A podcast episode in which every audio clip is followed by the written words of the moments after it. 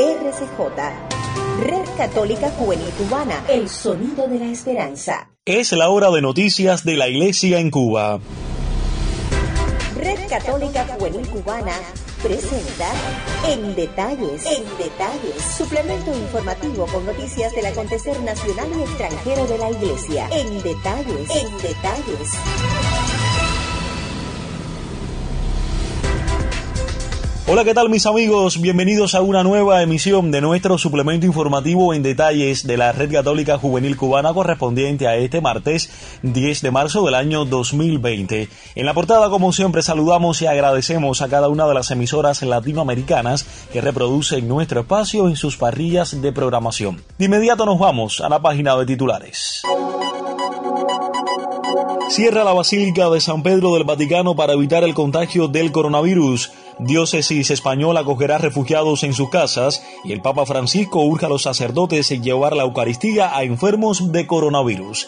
Les invitamos a una pausa antes de ampliar estas y otras informaciones. A todos muchas gracias por la preferencia y buena sintonía en detalles.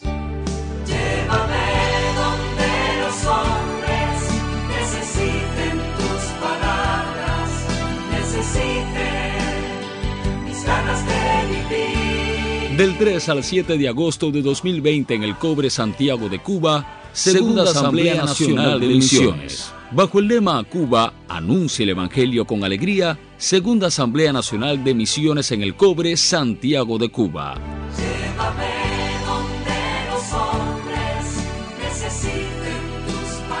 Del 3 al 7 de agosto de 2020.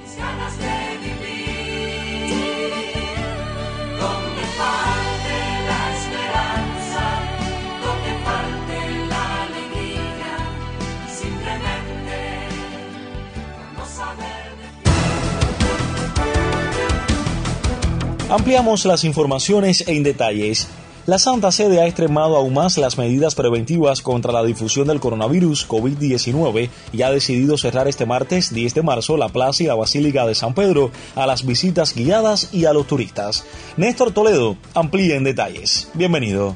Un saludo para ti, Jorgito, y también para todos los amigos oyentes que están en sintonía con nuestro boletín. Les comento a esta hora que la Santa Sede ha extremado aún más las medidas preventivas contra la difusión del coronavirus COVID-19 y ha decidido cerrar este martes 11 de marzo la plaza y la Basílica de San Pedro a las visitas guiadas y a los turistas. Se trata de una medida adoptada por el Estado de la Ciudad del Vaticano en coordinación con las autoridades italianas. Por lo tanto, al igual que las medidas decretadas por el gobierno italiano, como el cierre de colegios, limitación de movimientos de los ciudadanos, entre otros, el cierre de San Pedro permanecerá en vigor hasta el próximo 3 de abril. Desde esta mañana, la policía mantiene cerrados los accesos a la plaza a todo aquel que no demuestre que debe acceder por motivos de trabajo, como los periodistas acreditados ante la Santa Sede.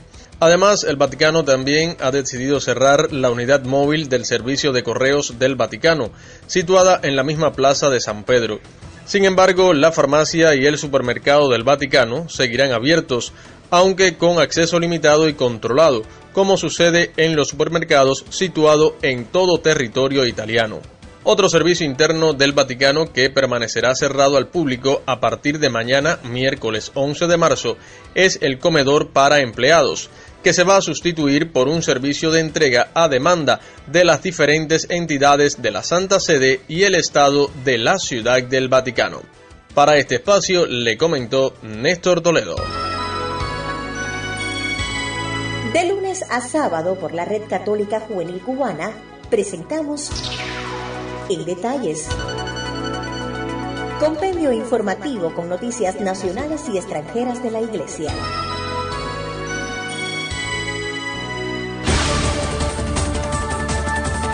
Seguimos conectados con el acontecer internacional. La Delegación de Migraciones de la Diócesis de Getafe en España ha puesto en marcha Vivienda Refugio por el que acogerán en casas de manera temporal a solicitantes de asilo que actualmente se encuentran en situación de calle.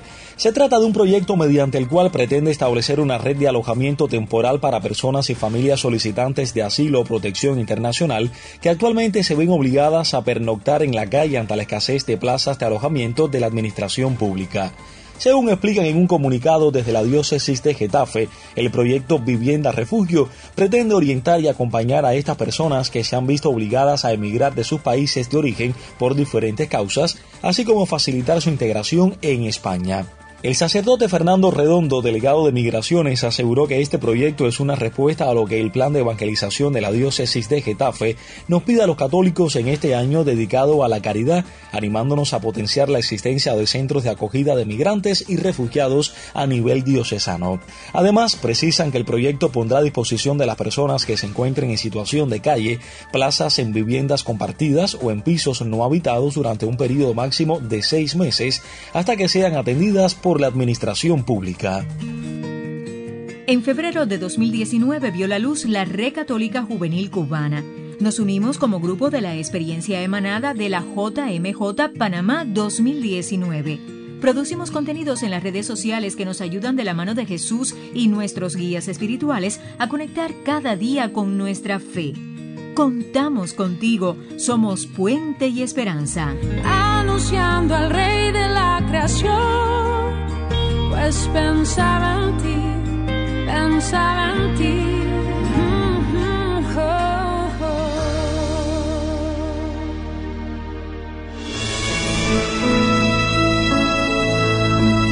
Acontecer nacional en detalles. En la noche de ayer lunes se dieron cita en la capilla del Capiro en la diócesis de Santa Clara un grupo de fieles para celebrar la misa en acción de gracias por la vida del padre Juan Manuel Fernández Triana en el segundo aniversario de su partida a la casa del padre.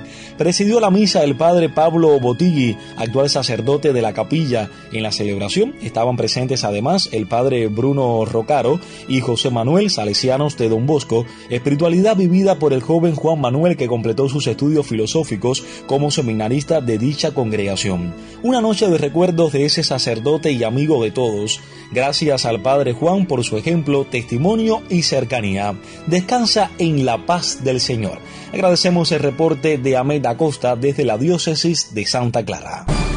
Estás escuchando En Detalles, suplemento informativo de la Red Católica Juvenil Cubana.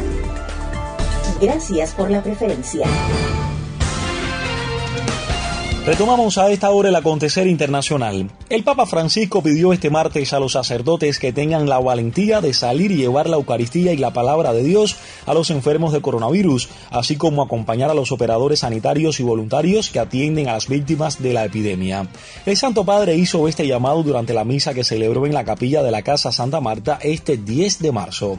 Continuamos rezando juntos por los enfermos, por los operadores sanitarios, por tanta gente que sufre esta epidemia.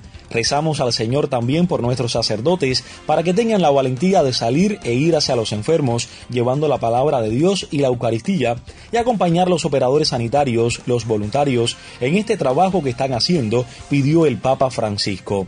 Este martes, la Santa Sede extremó las medidas preventivas contra la difusión del COVID-19 y decidió precisamente, como comentábamos al inicio, cerrar la plaza y la Basílica de San Pedro a las visitas guiadas y a los turistas hasta el 13 de abril.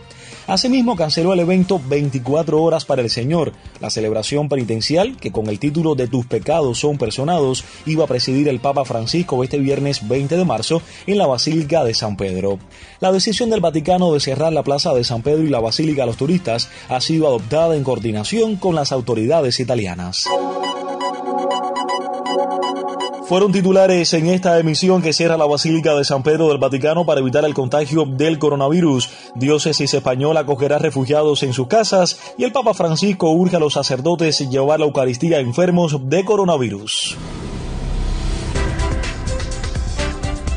Mis amigos, y lamentablemente se nos acaba el tiempo, decimos adiós a esta emisión del suplemento informativo en detalles de la Red Católica Juvenil Cubana correspondiente a este martes 10 de marzo del año 2020. El reencuentro será mañana. Agradecemos como siempre a los colegas de Así Prensa, Vatican News y Radio Católica Mundial y por supuesto a cada uno de ustedes. El colectivo hoy lo conformamos Néstor Toledo, Saily Bermúdez en las voces de mención y promoción, Carlos Javier López Quiñones como realizador de sonidos y la conducción y dirección del espacio de un servidor quien les habla, Jorge Luis Nodal Cordero. El reencuentro mañana. Hasta entonces, que Dios los bendiga a todos.